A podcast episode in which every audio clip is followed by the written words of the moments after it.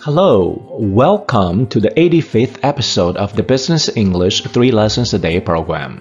I'm your host, Dr. James Ma. Today is August 20th, 2020. Lesson 1 Alpha Alpha is the portion of return that cannot be completely explained by a firm's systematic exposure.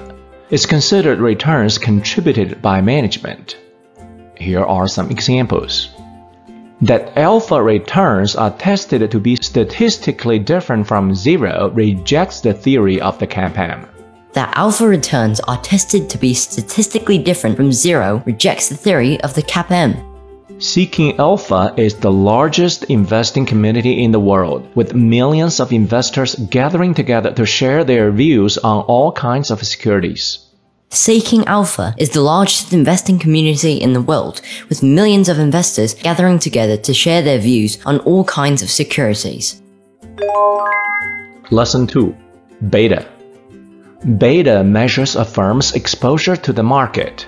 The capital asset pricing model believes that the difference in returns among different companies are only driven by the difference in their systematic risk, beta.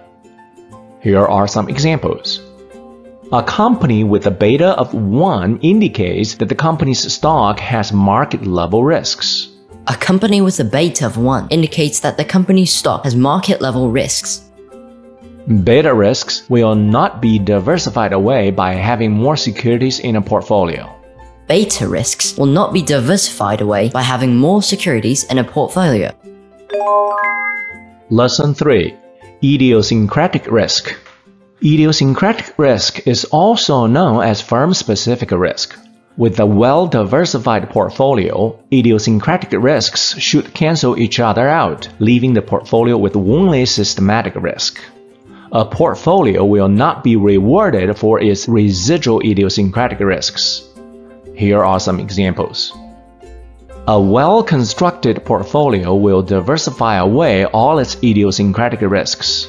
A well constructed portfolio will diversify away all its idiosyncratic risks. Idiosyncratic risks are firm specific risks that will cancel each other out in a large diversified portfolio.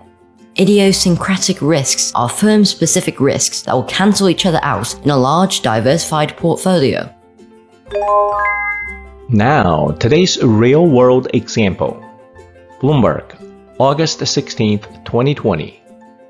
Indexes of stocks, currencies, and domestic bonds rose in tandem last week, with the MSCI equity gauge clocking up its longest sequence of weekly gains since January, even as idiosyncratic risks across developing nations mounted. Russia and Mexico led inflows to emerging market exchange traded funds.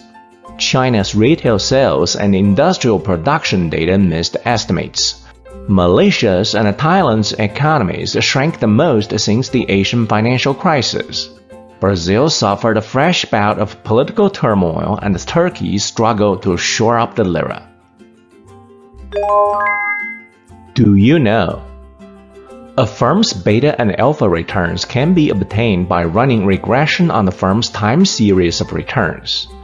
Based on the capital asset pricing model, CAPM, we should not be able to find consistent non-zero alpha returns across a large sample of companies.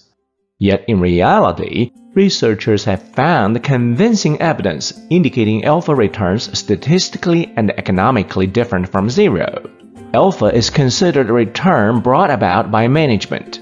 The popular website seekingalpha.com was established aiming at finding companies with the best management and hence the best potential returns for investors. Thank you for listening to today's episode of the Business English 3 Lessons a Day program. So long!